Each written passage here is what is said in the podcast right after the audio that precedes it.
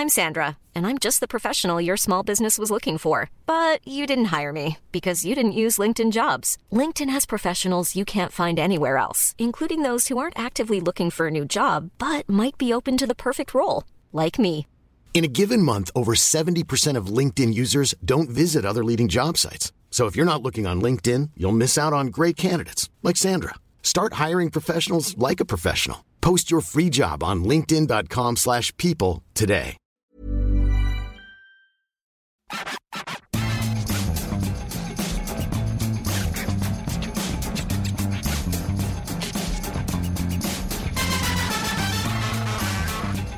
Bonjour à tous, je suis Cyril Morin, journaliste à Eurosport et bienvenue dans l'EFC Stream Team. Mardi, une question lui est venue. Pour combien accepterait-il un départ pour l'Arabie Saoudite? À la vue du salaire de Karim Benzema, il a vrillé. Il s'est imaginé dans les palaces saoudiens à écrire les notes euh, d'Al Ittihad en sirotant du thé noir et en s'empiffrant de moutabac et galettes fourrées saoudiennes. On a fait des, recherches on, a sur fait, Google. on a fait du travail. Martin était conquis, mais rien n'est venu. Aucune offre, aucune approche, Rien. Walou. Alors, ce vendredi, il est revenu à Issy-les-Moulineaux pour animer le FC Stream Team. Au premier amour. L'année prochaine, ce sera le compte-rendu de Metz-Toulouse, possiblement avec une tasse de thé achetée à la machine à café et un bobune, un bobune pardon, pour euh, seul éclairci. Mais Martin est heureux comme ça, pauvre, mais riche de ses expériences humaines. Il jure qu'il ne partirait désormais pour rien au monde, mais si on nous écoute à Riyad, on est quand même ouvert. Évidemment, moi, je, je me nourris de nous. Ouais. Je me nourris d'Eurosport. Et Tu te nourris bien d'ailleurs, j'ai l'impression. Ouais, je me nourris bien. J'avoue que je me nourris bien. Et de toute façon, euh, je pourrais travailler pour 0 euros ici. Tu vois. C'est beau ce que tu Mais dis. ouais, Bah, D'ailleurs, ouais. ça tombe bien, on voulait en parler avec euh, Maxime qui est absent aujourd'hui, mais oui, euh, alors Maxime n'est pas là, donc il- je peux le dire parce qu'il nous écoute pas. Puisque là, maintenant, monsieur, monsieur fait une émission pour la chaîne Eurosport, il faut le savoir. Donc, monsieur, dès qu'il fait une émission pour la chaîne Eurosport, il oublie le FC Stream Team, le truc qui le nourrit depuis 6 ans quand même. Ah non, mais non, mais non, je vais, je vais à l'antenne. Bon, après, j'ai pas perdu au change parce que sachez, messieurs et dames, que je suis avec le Otis Reading d'Eurosport. ça ça va, t'as pris le, le bon shutter soul. le Marvin Gaye de Clichy. Parce que, alors on mangeait tranquillement à midi, et qu'est-ce qu'il nous a dit, Cyril Morin? Ouais, j'ai un petit brin de voix, Non, non, disons, mais, euh, disons que je suis un chanteur soul Je suis un chanteur soul j'ai l'impression qu'il y a des gens qui réinterprètent un peu mes Donc, paroles. C'est le seul blanc chanteur soul de l'histoire, déjà. Oui, ça c'est vrai. Et Voilà. très très blanc pour le coup, j'ai beaucoup de mal à bronzer. Donc Non. on t'écoute, Aretha Franklin. Non, ce sera pas pour aujourd'hui. Euh, je, je- je préfère euh, remettre l'église au centre du village. On m'a posé la question de savoir comment chanter. J'ai dit ça va, je me débrouille pas mal. C'est tout. Hmm, Mais T'as pas parlé de chanteur soul après? j'ai dit que j'avais un grain de voix. sol. Il a un grain de voix soul Belle l'oncle Soul Bah, exactement. Oh putain Bon, euh, Martin, on va ni parler. euh, Oh là là Non mais faudra que Ouais. tu chantes avant la fin de l'émission. Avant la fin, non, je suis pas sûr. Je te confirme que un non. petit truc, un petit truc. euh, This is a man's world, je sais pas, tu chantes un petit truc quoi. Ça fait déjà trois minutes qu'on a commencé. Ouais, on, mais- ouais, on- mais- on en oublie presque que c'est une émission de football à la Ouais, base quand même. Ce, ce FC Stream Team. De quoi parlons-nous aujourd'hui, Martin? De Ray Charles?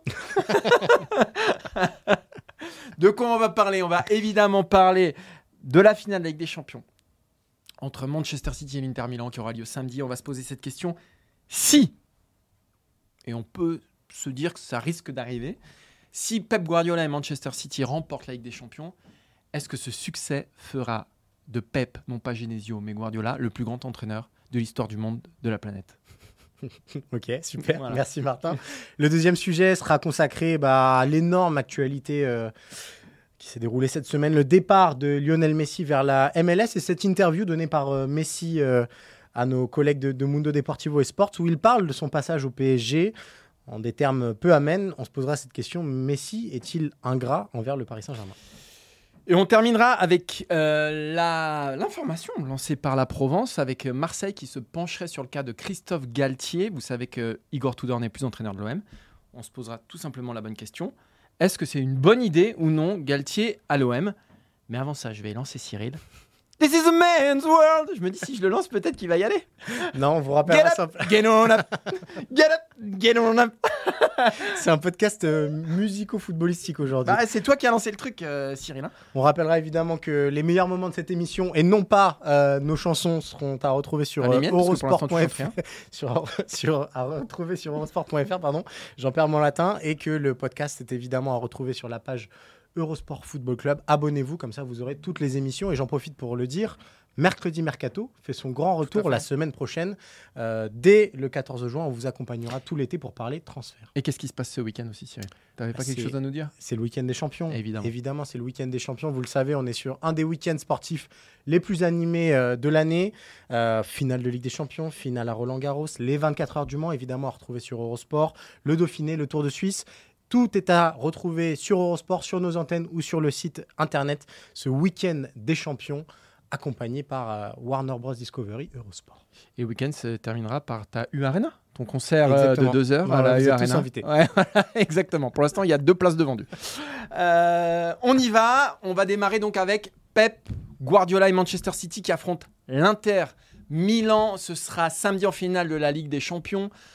Une finale sur le papier très déséquilibrée hein, entre des Citizens qui écrasent tout cette saison, qui ont déjà gagné la Coupe et, et le championnat d'Angleterre, et l'Inter Milan. Et on va se poser cette question est-ce que, en cas de victoire en Ligue des Champions de Manchester City, Victor qui, qui fuit hein, les Citizens depuis, bah, depuis toujours, mais depuis que Guardiola est arrivé en 2016, ils ne sont jamais euh, allés jusqu'à, bah, jusqu'au bout.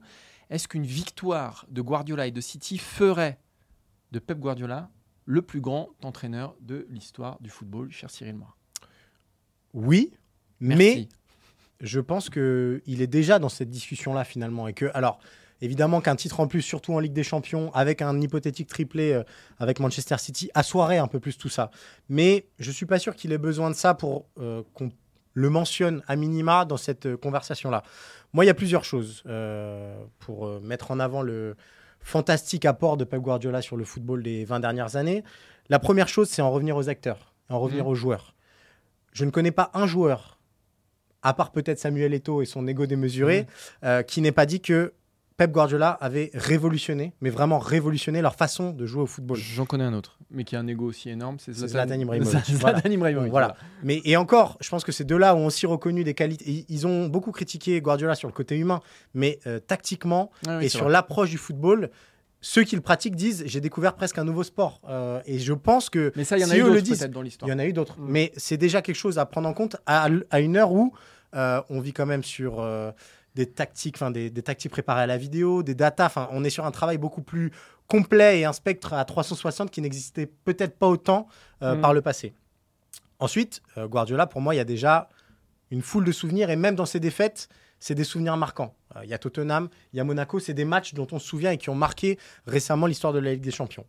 Il y a l'empreinte laissée et mon dernier argument, c'est quand même de dire que, qu'on le veuille ou non, il est dans une ère ultra concurrentielle avec énormément de clubs avec des moyens démesurés et qu'il a réussi à imposer en Angleterre, qui est le championnat le plus concurrentiel au monde, une suprématie qui est indiscutable. Et pour moi, euh, toutes ces choses-là font que bah, il y est déjà dans cette discussion-là. Cette victoire renforcerait tout ça et peut-être le mettrait au-dessus. Mais je ne peux pas parler du plus grand entraîneur de l'histoire sans penser à Pep Guardiola d'ores et déjà. Alors, juste sur l'ère ultra concurrentielle, avant, il y avait peut-être 30 équipes qui pouvaient gagner la Coupe des clubs champions. Aujourd'hui, il y a peut-être 4-5 clubs. Donc, c'est peut-être plus facile quand on est à la tête d'un de ces clubs-là d'aller au bout aujourd'hui, quand même. Parce qu'on est dans, un, dans une concentration. C'est beaucoup plus des- dur. Beaucoup plus dur de gagner la première ligue. Oui, alors la première ligue, oui, mais sur la Ligue des Champions. euh, alors, moi, je suis pas tout à fait d'accord avec toi. Qu'il soit aujourd'hui dans les discussions, oui. Euh, mais pour moi, il lui manque à ce qui va se passer samedi, euh, peut-être, c'est-à-dire cette victoire en Ligue des Champions à Manchester City, qui pour moi changera tout de l'héritage qu'il laissera, changera tout de ce qu'il aura fait euh, en Europe pendant, bah, et pendant 16-17 ans. Voilà. Donc ça revient à résumer sa carrière sur un match. C'est quand même. euh, Ouais, mais c'est pas n'importe quel match. C'est une finale Ok, d'accord, mais il en a déjà gagné. Et ça fait presque 20 ans, non pas encore, mais Je t'ai laissé parler 35 minutes. Si je peux en placer deux, ce serait sympa. Euh, pourquoi? Parce que euh, pour moi, ça validerait déjà le fait qu'il a installé une dynastie à Manchester City. Si tu gagnes pas la Ligue des Champions, c'est difficile. Il a installé une dynastie en Première Ligue. Il a fait de son équipe une référence dans le jeu. Mais il n'a pas fait de son équipe la meilleure équipe d'Europe parce qu'elle a toujours euh, perdu et souvent face à des équipes inférieures sur des erreurs de Guardiola qui ont tracé donc des limites. S'il gagne, on oubliera les limites. Il n'y a que le succès euh, qui compte. Et ce qui sera assez exceptionnel, c'est qu'il aura donc euh, entraîné deux des meilleures équipes d'Europe euh, au XXIe siècle. Je suis pas loin de penser les deux meilleures d'ailleurs. À euh, quand même 5-6 ans d'écart.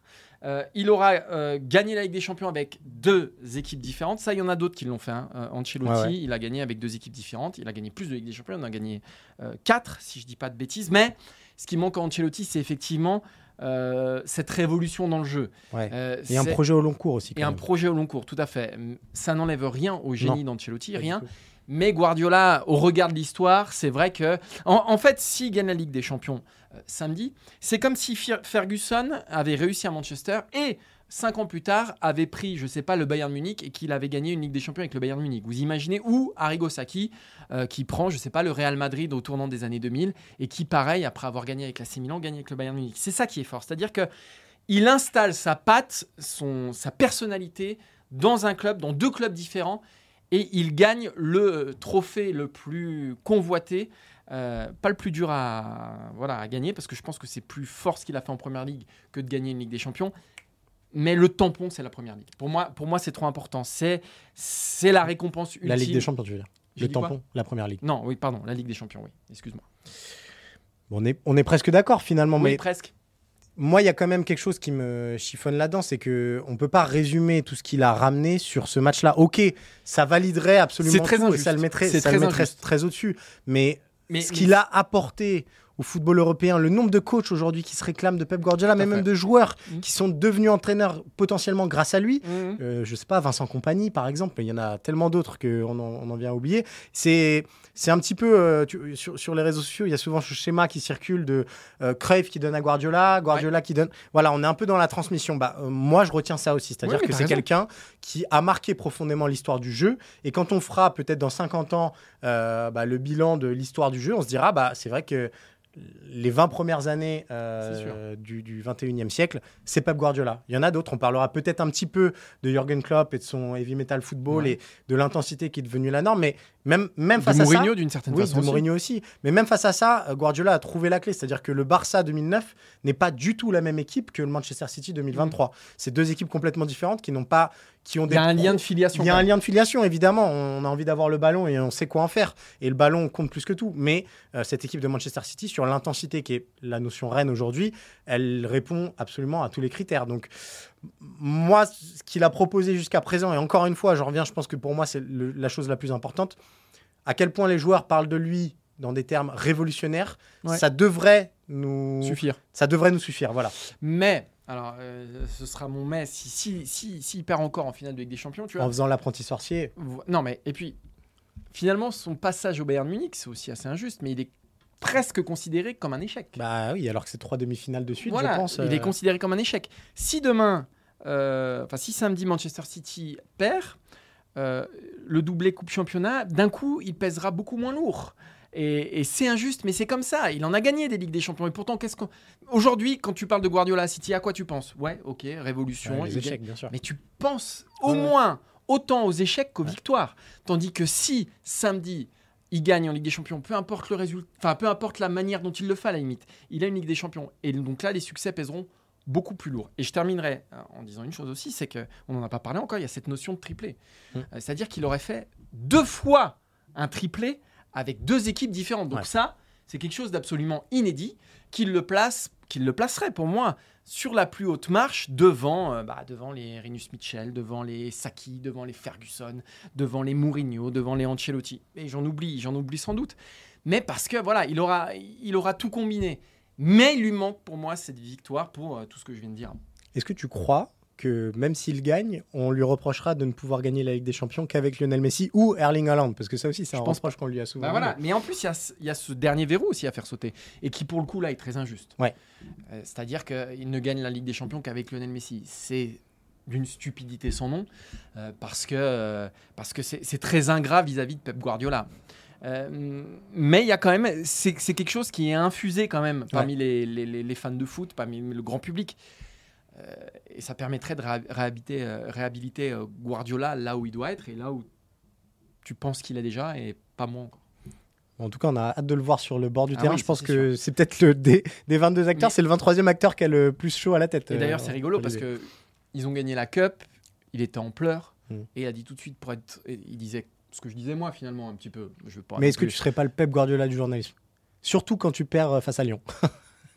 Je suis Pep Guardiola du journalisme, tout à fait. mais non, mais il disait, on sera ju- jugé à notre juste valeur que si on gagne en Ligue des Champions. C'est, je, je suis en partie d'accord avec toi, c'est injuste. On peut pas faire autrement. On peut pas faire autrement, Cyril. On va passer au deuxième sujet, si tu veux bien, euh, Martin. Je veux bien. On vient d'évoquer son nom, euh, puisqu'il nous ramène à des années en arrière à- au FC Barcelone. Mais Lionel Messi ne jouera pas, ne jouera plus au FC Barcelone. On l'a appris euh, cette semaine, puisque Lionel Messi a décidé de poursuivre sa carrière en MLS Ouais. à l'Inter Miami. Euh, il l'a révélé dans une interview euh, à deux journaux catalans, Sport euh, et Mundo Deportivo. Et au passage, il est revenu sur son expérience euh, au sein du Paris Saint-Germain. Dans des termes euh, peu amènes, je vais vous lire euh, ses déclarations. Ça a été une période difficile, mais c'est désormais derrière moi. Je n'étais pas heureux à Paris, je ne me suis pas amusé, je n'aimais pas, et cela a affecté ma vie de famille. Choupinet. D'où cette question, Martin, et je, je te sens bouillant euh, pour Non, répondre à cette question. Euh, Lionel Messi euh, est-il finalement ingrat avec le Paris Saint-Germain? Bah oui. Oui, il est ingrat. Il est ingrat. euh, déjà, première chose, je trouve que c'est plutôt indélicat. Euh, il y a une semaine, il était encore joueur du Paris Saint-Germain. Il jouait avec le Paris Saint-Germain. D'ailleurs, il l'est toujours jusqu'au 30 juin. hein, mais bon. Il y a une semaine, il s'est fait siffler par euh, le Paris Je suis d'accord, mais c'est quand même. Je trouve ça petit et indélicat d'aller, voilà, comme ça, cracher sa bile euh, dans les journaux espagnols sur le Paris Saint-Germain, qu'il a quand même plutôt bien fait vivre pendant deux ans. Je vais me permettre une L'interview, elle est très longue. Oui, Il y a beaucoup de questions. Il Oui. est relancé plusieurs fois dessus. Et c'est pas. Oui, mais c'est pas beau de dire ça. Je trouve que c'est pas beau de dire ça. J'ai pas été heureux pendant deux ans. Il, à limite, t'écris un bouquin dans quatre ans, mais là, il vient de, s'en aller de, Paris. Je trouve ça, je trouve pas ça très classe. Bon, mais ça, c'est une chose. La deuxième chose, c'est il faut pas qu'il oublie Lionel Messi, qu'il est en partie un petit peu quand même responsable de ce qui s'est passé au Paris Saint-Germain. Déjà, on l'a pas forcé à venir, hein, on lui a pas mis un boulet au pied. Euh, il, il a quitté le FC Barcelone, c'était dur, ça je peux le comprendre, se réadapter à, un nouveau, à une nouvelle vie, voilà, revoir ses habitudes. Je comprends que ce soit très dur, et ça je ne le discute pas. En revanche, c'est lui qui a choisi de venir au Paris Saint-Germain. Il est venu, à mon avis, autant pour le projet sportif que euh, pour ce qu'on lui proposait en, termes de salaire. Euh, euh, encore une fois, on peut e- être très bien payé et être malheureux. C'est pas la question. Enfin, bon, ça, ça aide, disons, à, à faire passer la pilule. Ensuite, ce qu'il ne faut pas oublier, c'est qu'il quand même, il a été très mauvais pendant un an. Ouais. Le PSG avait sans doute sa part de responsabilité, lui aussi. Et que, comme par hasard, il se trouve que la meilleure période de Lionel Messi, eh ben, c'était quatre mois, les 4 mois avant la Coupe du Monde. Bizarre. Et qu'au retour de la Coupe du Monde, il a été un tout petit peu moins bon. Bizarre. Euh, de là à dire que ce qui le motivait avant tout, c'était la Coupe du Monde et un peu moins le Paris Saint-Germain, il y a un pas que je franchis allègrement. Mais à quel moment ça nous surprend, ça? Mais non, mais c'est pas que ça nous surprend. Mais si tu veux, le mec te dit j'ai été malheureux, euh, ça a été dur pour moi. Mais le mec, il, il- il a choisi euh, ses matchs. Pendant deux ans, il a été hyper intermittent, alors que c'est sans doute l'un des meilleurs joueurs du monde. Il n'a pas fait grandir le club parce qu'en plus, il aurait pu un tout petit peu s'investir. C'est-à-dire, je sais pas, prendre des Kitike sous son aile, prendre Solaire, donner des conseils. C'est pas n'importe qui, Lionel Messi. Il a gagné 7 ballons d'or. Je pense qu'il a deux trois conseils à donner à, certaines, à certains joueurs. Quand on repense comment euh, Zlatan Ibrahimovic a fait grandir le club avec un degré d'exigence qui était énorme, qu'il avait pour lui, mais qu'il avait pour tout le club, qu'il avait pour les petits jeunes, qu'il avait, qu'il avait même limite pour les équipes de jeunes. Ben voilà, c'est comme ça que tu fais grandir un club. Lionel Messi, c'est pas du tout ça. Lionel Messi, il est venu. Voilà, il a, il a joué ses quelques matchs, il a marqué des buts, il a fait des passes décisives. Il a été transparent sur les quatre matchs qui comptaient en huitième de finale de la Ligue des Champions. Voilà, ça aussi. Et ça, c'est uniquement de sa faute à lui. Il n'a pas fait grandir le club. Et donc, je trouve que de cracher un peu et, voilà, de dire Ah, j'ai pas été malheureux, ouin, ouin, ouin, je trouve ça euh, presque un peu culotté. Alors moi, je, je serais un peu plus mesuré, parce que le ton Moi, de l'interview... Ouais, non, mais le ton de l'interview est pas du tout Je dans cette optique-là. Il, parle quand même de choses euh, aussi euh, personnelles dans cette interview-là. Il parle de sa vie de famille. Effectivement, il a vécu à l'hôtel pendant de longs mois. Oui, mais il sait que quand il va dire ça, on va, le- on va le rattacher à Paris. Et il sait toute la, la- la- le tsunami que ça va déclencher derrière. Et pas manquer, ça a déclenché quand même une petite Oui, ça a déclenché beaucoup de réactions. Il mais le sait, mais alors, ou alors il n'a pas de conseil Mais- en com, mais c'est dramatique. bah, ça m'étonnerait pas. En fait, je pense aussi qu'on s'est tous trompés, et le Paris Saint-Germain en premier, sur qui était Lionel Messi. Oui. S'il voulait Zlatan Ibrahimovic, il fallait pas aller prendre Lionel Messi. Vrai. Il n'est pas venu. Enfin, je il est venu lui- pour gagner des- la Non, Ligue des Champions. oui, c'est ce qu'il a annoncé. Il est venu Il pour rester en huitièmes. Il est venu pour rester en forme, pour faire la dernière Coupe du Monde, Mm. pour ce qu'il pensait être sa dernière Coupe du Monde, et finalement la gagner. Je pense que faut pas se leurrer. euh, quand il arrive au Paris Saint-Germain, il n'a pas envie de venir au Paris Saint-Germain. Il est mis dehors par le FC Barcelone qui peut plus se permettre de lui offrir son salaire. Paris est la seule destination à la fois alléchante financièrement et sportivement. euh, et que bah, c'est un peu le- la seule porte de sortie qu'il a pour euh, rester là. Il retrouve son pote Neymar. À part ça, euh, je suis pas sûr qu'il ait des atomes particulièrement crochus avec le Paris Saint-Germain et que ça le fasse particulièrement rêver. Donc, on s'est trompé et dans euh, l'ambition initiale de Messi. Et je pense que Paris s'est trompé dans son ambition sportive de se dire on va prendre Messi en plus de Neymar et Mbappé en se disant avec les trois on va gagner quelque chose. Bah non en fait parce qu'il faut il faut tro- huit autres joueurs derrière et que ça ne suffisait pas et que ça ne suffira jamais. Donc je- oui un peu ingrat mais Ingrat. euh, ne- on peut pas tout lui remettre sur le dos. Ce Non. serait beaucoup trop facile. Non, mais C'est aussi s'il avait, les avait été absolument exemplaire et que derrière il, il dit ouais mais j'ai été malheureux, on m'a pas bien traité. Moi, le- la seule chose que je comprends, c'est qu'effectivement le Parc des Princes y allait un peu fort pour moi. Il- attends alors exemplaire ok, il a il est quand même professionnel encore une fois. Mais, Et non, il mais oui, mais bien sûr. Ouais, bah D'accord, mais il y en a d'autres qui l'auraient peut-être pas fait. Ouais. Et par exemple, il sur la fin, il sait, il sait à la fin euh, que son contrat sera pas reconduit. Il part Il y a en cette- Arabie Saoudite, voilà, il il sait sait qu'il y a, voilà, il y ce, hein. ces charges-là. Euh, moi, je pensais pas qu'il allait s'excuser. Et je pense que plein d'autres joueurs ne se seraient jamais excusés, seraient partis par la petite porte, n'auraient plus jamais reporté le maillot du Paris Saint-Germain. On peut dire ce Ouais, il qu'on veut veut. pas une médaille quand même. Non, c'est pas ça que je te dis. C'est que au fond, il est toujours resté euh, fidèle à sa ligne de conduite, qui était bon bah c'est un employeur comme un autre. Je, il sait pourquoi il est venu au Paris Saint-Germain. C'était pour se préparer pour la Coupe du Monde.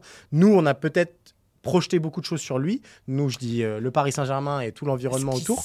Ce qui se- ce qui s'entend, c'est Lionel Messi, évidemment. Voilà. Mais euh, jamais il allait s'investir autant que ce qu'il n'a fait au FC Barcelone. Et je pense que même au FC Barcelone, humainement, euh, on n'est pas sur un investissement euh, total. C'est pas. Encore une fois, tu prenais l'exemple de Zlatan Ibrahimovic. C'est pas du tout ce genre de gars-là. Je C'est- sais. C'est un génie discret, tout simplement. Je sais. Moi, moi, la seule chose que je comprends encore une fois, c'est le traitement du Parc des Princes qui a été un, un peu, je trouve, disproportionné, qui en a fait Bah, c'est un symbole. Voilà. voilà, le mais- bouc émissaire de la politique du PSG, alors que là, pour le coup, il l'a subi plutôt qu'il ne l'a initié. Mm. Lui, il à la base de rien, c'est pas lui qui a décidé. hein, mais, mais après, il s'est engagé dans, dans le projet et, et voilà, moi, sa sortie, elle m'a un, petit- un petit peu hérissé le poil. Alors, évidemment, euh, Lionel Messi n'est pas Zlatan Ibrahimovic, mais je trouve que autant le timing que que ce qu'il raconte était un peu, un peu compliqué. Puis après, qu'ils disent qu'il part pas aux États-Unis pour l'argent.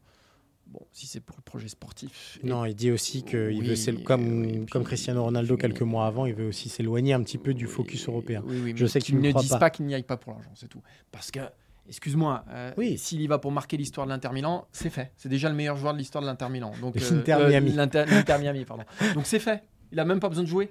Donc euh, voilà, je trouve qu'il a une communication maladroite. Voilà. Oui, mais c'est pas très nouveau. hein. C'est pas très nouveau, mais ça, on peut quand même en discuter, non? Parce que toi, discuter. je sais que t'es, voilà. ouais. Mais si, mais si vous l'auriez vu à la Non, rédac Donc on- voilà. Donc évidemment, je sais que toi, t'as perdu plus, tout le sens commun. Non, justement, j'ai été très déçu de son passage au Paris Saint-Germain. Ah bah là, si. C'était difficile. impossible d'être satisfait, tu me diras. de pas être déçu.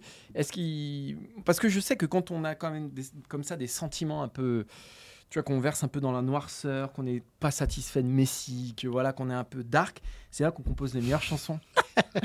les meilleures chansons soul parce que je vous rappelle qu'avec nous on a un chanteur de soul. Je sais pas comment vous faites dans l'oreille, hein, parce que Martin, il arrête pas de crier quand même dans le micro. Ça doit pas être Non, mais super agréable à écouter. comme on est dans le sujet Messi qui est chargé, tu vois, pour toi, je me dis que c'est peut-être le moment de te lancer et d'y aller, quoi. On va surtout se lancer, je crois, Martin, sur le dernier sujet de cette émission. Ah. Non, non, tu, tu n'y arriveras pas. non, tu n'y tu- arriveras pas, Tu Martin. l'emporteras pas au paradis, comme on dit. On va, se, on va parler du, de l'OM, tout Mhm. simplement, qui est en recherche euh, d'un coach, puisque Igor Tudor euh, a décidé de mettre fin à son aventure euh, phocéenne. Et euh, la Provence nous apprend cette semaine euh, qu'un homme particulièrement euh, Ah, c'est fou. est sur la shortlist euh, de Pablo Longoria et de Ribalta. C'est Christophe Galtier. Christophe Galtier à l'OM, est-ce que ce serait une bonne idée, Martin? Moi, j'ai toujours, euh, j'ai toujours dit que c'était le sens de son histoire personnelle à Christophe Galtier, parce que pour ceux qui ne le savent pas, il a, il a été formé à l'OM, il a joué à l'OM, c'est un Marseillais. Euh, et puis même dans, le, dans, dans, dans son parcours, c'est-à-dire il a réussi d'abord avec les Verts, il a été champion de France avec Lille, et bon, la suite logique, c'était de rejoindre un très grand club français. Euh, Galtier à l'échelle de la Ligue 1, c'est une pointure. Ouais. C'est une vraie pointure et ça faut pas l'oublier hein. Parce que son passage au PSG l'a abîmé, a abîmé son image et l'a abîmé je pense lui tout Ouais. court d'ailleurs. Mais il faut pas oublier que c'est une pointure. À l'échelle de la Ligue des Champions, ce n'est pas une pointure et c'est peut-être là qu'il y a eu une erreur qui a été faite du côté du, du Paris Saint-Germain, même si moi j'étais le premier à penser que c'était une bonne idée, donc je vais pas me renier là-dessus. Mais bon, ça n'a pas marché au Paris Saint-Germain. Ça ne veut pas dire que ça marchera pas à Marseille. il connaît super bien euh, la Ligue 1, L'environnement. l'environnement. Euh, c'est un club, je pense, pour lequel il est complètement euh, dimensionné. Euh, et donc, ouais, c'est une logique naturelle. Après, le bémol que je mets, c'est c'est pas le moment, Christophe. C'est le pire, c'est le pire. C'est pas le moment. Il faut déjà, alors pour deux choses. Déjà, je pense qu'il faut laisser un petit délai pour que les gens oublient son passage au Paris Saint-Germain. Et dans le foot, ça va très très vite. hein. Mm. C'est-à-dire que même si l'entraîneur, a- l'OM a un entraîneur qui le vire au mois de décembre et qui font venir Galtier, il y a beaucoup de gens qui ont oublié que Galtier, sa dernière expérience, c'était le Paris Saint-Germain. Ça va très vite. hein. C'est un accélérateur d'histoire le, le- le football. Donc, mais je pense qu'il faut laisser un délai aux supporters de l'OM parce que je- voilà, enchaîner bande de l'OM, du PSG de l'OM à un mois d'intervalle, ça peut être risqué. Si ça se passe pas bien au début et tout ça, ça peut être risqué. Donc ça, c'est une première chose. Mais aussi pour Christophe Galtier, pour sa santé mentale. Ouais, ouais, faut qu'il se repose un petit peu là. Il est lessivé. Ouais. Et il va sans doute dans la plus grande lessiveuse de France s'il va à Marseille, dans, le- dans le club. Souvenez-vous comment Didier Deschamps a terminé son... Ouais, et même, même, euh, même plus récemment. Regardez le- la durée euh, moyenne des coachs de l'OM. C'est une saison en ce moment. Donc, euh, Donc voilà, il faut qu'il, qu'il- qu'il- et puis il faut qu'il règle l'histoire, ses soupçons de racisme aussi à, à Nice. C'est quelque chose qu'il porte encore sur le dos, et je pense que il faut réussir à mettre ça au clair aussi avant de repartir, parce que ça doit l'user aussi au quotidien ce truc-là, avant de repartir dans une nouvelle aventure. Donc, est-ce que c'est une bonne idée? Oui, mais pas maintenant. En fait, au fond, euh, Christophe Galtier, il aurait dû être coach de l'OM avant d'être coach du PSG. Oui, tout à fait. Tout dans son parcours Mm. euh, laissait deviner ça. Simplement, son attelage avec Luis Campos a fait qu'il a eu cette chance absolument incroyable. Et je pense que quand l'opportunité Paris Saint-Germain s'est Ah est bah, arrivé. C'est impossible de dire Bien non, sûr. surtout pour coacher et, et Mbappé, euh, Messi et Neymar. Bon, voilà. Mais je suis complètement d'accord avec toi, ça fait sens. Et pour moi, Galtier, euh, il fait partie du top 5 des meilleurs entraîneurs français Mais actuellement, oui, mais facilement. oui, mais oui. Euh, et à la tête de l'OM ou de l'OL, puisqu'il y a aussi eu des, des, des accroches avec euh, Ce serait logique, c'est les plus grands ce clubs serait, français. ce serait le plus logique et je, je ne le vois pas ne pas réussir dans ces clubs-là. Et en plus, à Marseille, c'est ce que tu dis, il y a ce lien émotionnel qui, à mon avis, fait que euh, il sait à quoi. C'est un très bon communicant. Il connaît très bien Marseille. Il connaît très bien Marseille. Je pense qu'il s'en sortirait beaucoup mieux que voilà un Igor Tudor cette saison. Ça a été compliqué pour créer du lien avec Mm. les supporters, pour créer quelque chose de relationnel Même si avec ça a cette marché équipe. au final. Ça a marché, mais Grâce à son équipe. grâce à son équipe. Mais je pense que Galtier, dans ce rôle-là, serait excellent. Ouais. J'ai un, un autre petit doute qui tient plus euh, au tandem actuel à la tête de, de d'accord l'Olympique de Marseille. Ouais. Euh, c'est Pablo Longoria et Ribalta qui sont pas spécialement tournés vers les coachs français. Ouais. Et on se souvient que Longoria euh, a- avait eu des mots assez durs d'ailleurs sur le modèle français ces dernières années. Je pense qu'ils vont vouloir de nouveau un coach étranger. Ils vont vouloir aussi un coach qui fait pas de vagues et qui laisse complètement le recrutement à, à ce tandem-là. Ah, Ce que c'est faire, ce faire Galtier, c'est vrai. Galtier, c'est ce qu'il aime, c'est-à-dire il aime lui séparer les champs, c'est-à-dire euh, la pelouse, le sportif, c'est pour lui. Tout ce qui est transfert, il aime le déléguer, et c'est pour ça que ça avait marché à Lille. Et, c'est pour ça pas marché et que ça n'a pas marché euh, à Nice. Voilà, avec et il en avait un peu marre aussi à Saint-Etienne de tout gérer. Lui, ça lui va très bien de gérer le terrain. Donc je me dis que. Mais c'est vrai que naturellement, Le, le- mariage culturel, ouais, le mariage culturel. euh, Longoria. Galtier, il y a un truc qui marche pas. Mais, euh, mais on pourrait être surpris. Et moi, effectivement, je vois plus du Carriardo, tous tous les noms qu'on Ouais. entend là, c'est-à-dire de l'entraîneur étranger un peu hype, euh, mais pas trop gros, tu vois, qui va grandir avec Marseille, ce qu'a fait très bien Igor Tudor. Je pense qu'effectivement, c'est quelque chose qui ressemble plus à l'ADN euh, de, de- de- de la direction sportive de Marseille. Et, et dernière chose euh, concernant personnellement Christophe Galtier, il y a eu une époque où il avait été tenté par Naples. On se souvient que Mm. Naples l'avait approché. Je pense qu'il il a aussi peut-être envie, lui, d'aller voir ailleurs, voir ce qui se fait. Euh, C'est que c'est un entraîneur qui est très ouvert sur euh, les différentes méthodes de travail, sur les, les différentes, euh, les différents champs de fonctionnement, comment ça fonctionne à l'extérieur. Il a joué en Italie. Il a joué en Italie, exactement. Ah, et il a un vrai réseau italien et, Mm. et des portes qui peuvent s'ouvrir en Italie. Je pense qu'après le Paris Saint-Germain, euh, retomber, comme tu disais, dans la lessiveuse qu'est l'OM, Mm. euh, je suis pas sûr que ce soit quelque chose qui l'attire tout de suite et qui, à mon avis, voudra une autre expérience. Voilà, peut-être euh, voir un petit peu ce qui se fait ailleurs. Et puis, ce qu'il faut pas oublier, c'est qu'il en a morflé quand même. hein. Ouais, ouais. Ah, il a vraiment morflé, euh, Christophe Galtier. Re- reprenez la photo le jour de sa signature et la photo du dernier Bien match. sûr. il a pris 10 ans. C'est comme les présidents américains après leur mandat. Et, et Naples, c'est une lessiveuse aussi. hein. Je pense que Oui, c'est compliqué. Mais aussi, je pense qu'il y a un- une dernière chose, c'est de s'extraire du contexte français Ouais, c'est ça. et s'extraire de tout ce qui s'est dit sur lui. Alors l'affaire, de toute façon, elle est judiciaire, donc de toute façon, il, il se- il ne se soustraira jamais à la justice. Mais des commentaires, qu'on parle un petit peu moins de lui. Euh, et, et je pense que c'est quelque chose aussi qui pourrait lui faire du bien alors qu'il part en Italie, en première ligue ou je ne sais où. Euh, après, quand tu pars du Paris Saint-Germain, Il n'y a pas grand-chose au-dessus. Ouais, tu peux pas, tu peux pas repartir de trop bas. Naples, c'est très bien. Naples, c'est très bien, c'est champion d'Italie, ça joue avec des champions. Mais il y aura pas non plus un milliard de portes. Mais Et- ça m'étonnerait pas qu'ils prennent une petite année de. Oui. Voilà. Mais en France, c'est vrai qu'il y a plus que deux clubs. C'est Oui. Lyon et Marseille aujourd'hui. Ouais. Ou Mo- voire Monaco si, si ça repart un peu mieux. Mais, euh, mais en tout cas, voilà. Moi, très égoïstement, j'ai envie de le revoir dans un contexte qu'il maîtrise plus, où il a un peu plus les coups des franches. Euh, là, je sais pas si Paris était trop gros pour lui, mais force est de constater que ça n'a absolument pas fonctionné. Mais, mais ça avait été trop gros pour Pochettino avant. Oui, oui, oui. donc, euh, Donc bon. c'est pas le seul responsable. Voilà. Mais il faut. Il a une part de responsabilité qui est claire, Oui, notamment sur sûr. les six derniers mois. C'est pas le seul responsable. Moi, j'ai envie qu'il reprenne le cours de sa carrière Ouais. un peu plus naturellement et qu'il nous prouve qu'il est effectivement, euh, avant d'arriver au, Paris Saint-Germain, sa cote c'était, allez, un des trois. Ouais, facile. Bah, il y a Deschamps, Zidane. Ouais. Il y avait pas- un petit gap entre les deux quand même. hein, Oui, d'accord, euh, mais- entre Zidane et- Mais c'est vrai, c'est vrai, c'est vrai. Martin, on va rappeler une Non, chose. Non, non, non, non, non. Je je vais vous demander. Alors là, là, si vous là, êtes en bagnole, euh, guettez la prochaine sortie d'autoroute, frein à main. Je veux plus un bruit dans la voiture. Les, les, Sur l'autoroute, frein à main. Bon courage. les enfants, les derrière, vous les faites taire parce que vous leur dites là, écoutez, euh, Timéo et Océane, écoutez. Là, c'est un son venu de l'Amérique. Alors, tu, tu, un son venu de l'Amérique qui va sortir, qui va cracher tout droit des enceintes de la Fiat Punto, les gars. Donc là, Cyril, là, la famille t'écoute, tout le monde t'écoute. Faites plus, plus aucun bruit à la maison. Cyril, c'est à toi. Oh, euh, Adrien, il y a les bons paramètres là on est, on est bon, on est voilà. Motown Production vous présente Cyril Morin. Vas-y Cyril, vas-y, vas-y Cyril. Eh ben, on va vous rappeler que ce week-end, c'est le week-end Tu te des- dégonfles. Mais tu te dégonfles.